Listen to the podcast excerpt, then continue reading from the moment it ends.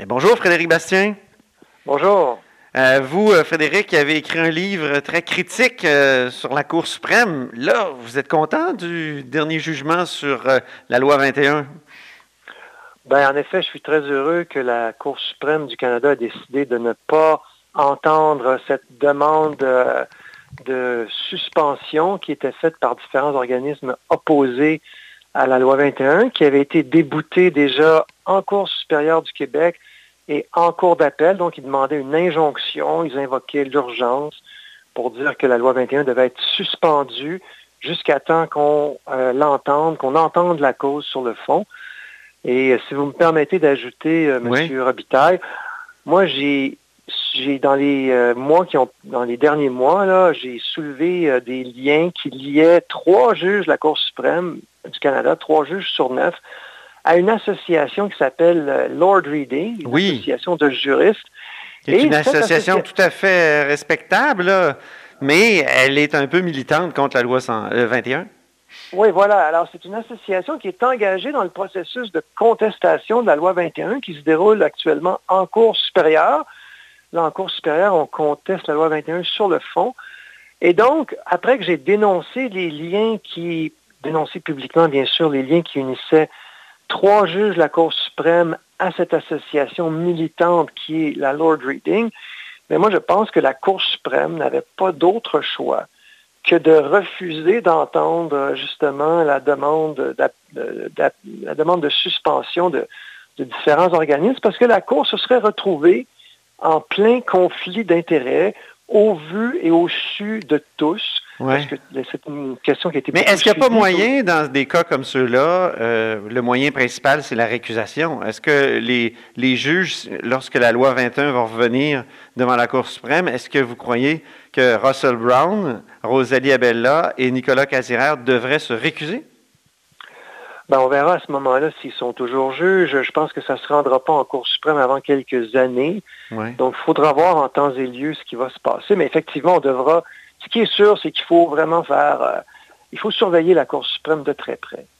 C'est un organisme qui a un gros biais euh, face à la différence québécoise. Ce sont des juges qui sont nommés par euh, évidemment le gouvernement fédéral, comme tous les juges des tribunaux supérieurs au Québec. Oui. Et évidemment, c'est une, institution qui est complètement, euh, si j'ose dire euh, un mot à la mode, contaminée par non pas le COVID-19, mais l'idéologie du multiculturalisme canadien. Évidemment, pour les multiculturalistes canadiens, la loi 21 est inacceptable. Mais est-ce que ce jugement-là qui euh, refuse la suspension de la loi 21 en attendant qu'on étudie le fond de, la loi, est-ce que ce jugement-là n'est pas très critique à l'endroit de la juge en chef de la Cour d'appel, Mme Duval-Essler, euh, qui, elle, dans un jugement dissident, avait dit il y a quelques mois il fallait suspendre euh, la loi 21. Est-ce que ça n'en fait pas donc euh, une, rebuffade assez importante? Ben, la, Cour ne s'est pas expliquée, mais moi je pense qu'avec trois juges sur neuf qui étaient associés à l'association Lord Reading, je veux dire, euh, ça me semblait très difficile pour la Cour suprême d'entendre la cause en ce moment, tout le moins. Mm-hmm. Mais par ailleurs, il faut comprendre aussi que le combat se, poursuit cette fois en cours supérieure. Vous venez de le dire, on entend la cause sur le fond en cours supérieure. Et là, ce qui est vraiment intéressant, c'est que là, il y a un rapport d'experts qui a été déposé par, euh, qui a été commandé par les opposants, certains des opposants à la loi 21 au niveau de la Cour supérieure, cette fois, notamment la fameuse English Montreal School Board mm-hmm. et aussi un syndicat d'enseignants qui s'appelle la Fédération autonome de l'enseignement. Et ils ont mandaté un expert américain, un, professeur qui est spécialisé dans les questions raciales aux États-Unis. Et la conclusion de son rapport, c'est de dire que euh, la loi 21, ça se compare à la, discrimination raciale contre les Noirs aux États-Unis. Mhm. Rien de moins que ça. Et eh, mon Dieu, il me semble que récemment, vous demandiez des excuses à Justin Trudeau pour avoir dit exactement la même chose? Ben, c'était encore pire. Lui, il disait la ségrégation raciale. non, c'était pas. Euh, le rapport d'expert est plus, euh, plus nuancé que ça, mais c'est quand même incroyable que d'abord, on embauche que deux, deux organismes, un syndicat et une commission scolaire, se tournent vers des experts américains qui, ne connaissent absolument rien dans, le Canada. Et, donc, ils, vont comparer la religion et la race. Ils font un amalgame entre religion et race, alors que ça n'a aucun rapport. Mm-hmm. La race et la religion, ce sont deux choses complètement différentes qui n'ont aucun rapport l'une avec l'autre. Et, ce rapport-là, ça a coûté rien de moins, un rapport de 17 pages qui a coûté 28 000 dollars. Rien de moins que 28 000 dollars aux contribuables pour 17 pages de texte. C'est une information nouvelle, ça, que vous apportez. Oui, c'est ça. Alors ça, c'est pas sorti. Euh, ça a été déposé euh, très récemment en cours euh, supérieur. Alors, je me suis livré un petit calcul. Ça veut dire que cet expert-là a été payé 1647 dollars par page qu'il a rédigé. OK. Alors, euh, c'est vraiment fascinant. Et c'est payé par qui dans ce temps-là? C'est payé par le syndicat puis par la commission scolaire anglophone? Voilà, donc la commission scolaire anglophone, ce sont euh, nos impôts, vos impôts, les miens, ceux, de nos, ceux des auditeurs, ceux de tout le monde, de tous ceux qui payent des impôts et des taxes. Et euh, pour ce qui est de le syndicat, ben, ce sont les, les cotisations syndicales des syndiqués de euh, la Fédération autonome de l'enseignement. Même les syndiqués qui appuient la loi 21. Ben voilà, alors moi je serais fort, je parierais très fort. Les enseignants, comme le reste des Québécois, appuient majoritairement la loi 21.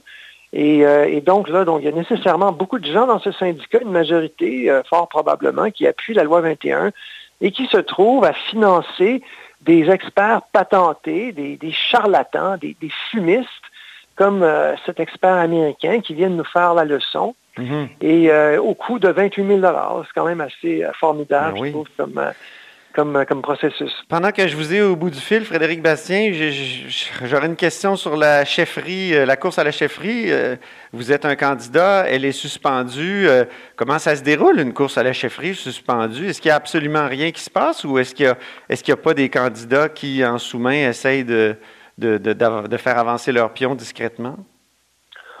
Ben, en ce moment, il a été convenu qu'on ne ferait rien. Alors moi, je ne peux pas parler pour les autres candidats. Moi, je peux vous dire que je fais que je fais pas grand-chose à part euh, m'entretenir avec des proches collaborateurs de temps à autre, mais tout ça, euh, je veux dire, il n'y a absolument rien à faire là, parce qu'il n'y a rien qui s'en vient. Alors au PQ, euh, ça va être réévalué à chaque mois par des instances compétentes. moi, ce que j'ai dit, c'est, je l'ai dit publiquement, je souhaite que la course soit reportée quand la, au moment où la, crise, la COVID sera derrière nous. Euh, je pense que c'est ça qu'il faut faire. Et, surtout quand on pourra, euh, espérons-le, du moins euh, organiser des rassemblements, peut-être pas des gros rassemblements, mais au moins des, assemblées, disons, parce que c'est une course qui se déroule sans assemblée partisane, sans discours public, etc. C'est ça, c'est pas... c'est ça l'essence d'une course, ça fait partie du rituel. Alors malheureusement, là, on, on n'a aucune idée de comment la situation va évoluer, ni de quand tout cela sera à nouveau possible. Alors, on est tous un peu en attente. Ça ne doit pas être évident d'appartenir à un parti qui, euh, au fond, est dans l'opposition, alors que le gouvernement est, au, sommet, à l'apogée de, sa popularité avec la gestion euh, de la crise. Vous, qu'est-ce que vous pensez justement de cette gestion-là? Ben moi, je pense que M. Legault prend les bonnes décisions. Euh, vraiment, à date, euh, je n'ai pas grand-chose à redire.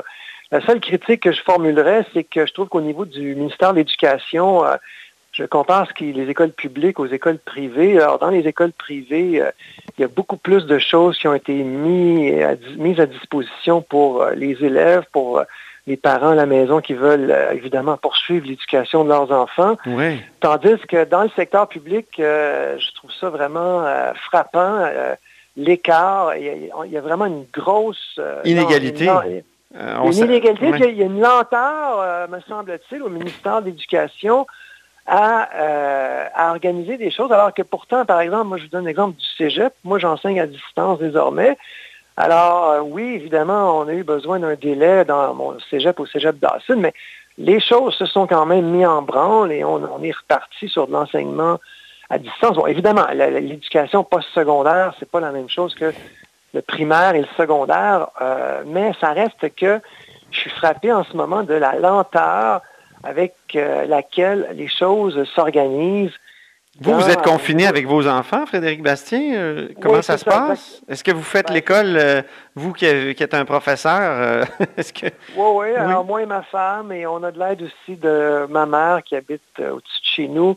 Donc, on se, à la tour de rôle, on, on, fait, on fait un peu de classe aux enfants, mais on est laissé, moi mes enfants sont au primaire, on est laissé dans le noir. on n'a pas on n'a pas beaucoup de. Là, on vient Ils sont au public, vos enfants, oui. Oui, c'est ça, voilà. Alors donc, on, reçoit les trucs euh, à faire au compte-goutte. Alors nous-mêmes, de nous-mêmes, on a trouvé des choses à faire aux enfants. On a des cahiers d'exercices qu'on s'est commandés en ligne, etc. Mm-hmm. Mais, mais c'est très frappant. Euh, moi, j'ai des gens que je connais qui sont au privé. Et là, euh, des enseignants au privé, des élèves au privé. Et c'est vraiment, c'est 20 fois plus organisé. Ça s'est mis en place beaucoup plus rapidement. Et là, euh, j'ai vraiment l'impression qu'ils n'ont euh, pas perdu de temps. Alors, si c'est possible de le faire au privé, euh, je ne peux pas croire que ce n'est pas possible de le faire au public. Vous n'êtes pas le seul à souligner ça. D'ailleurs, je vais sûrement revenir sur ce sujet-là dans les prochains jours à la haut sur la colline. Merci beaucoup, Frédéric Bastien, pour cette entrevue.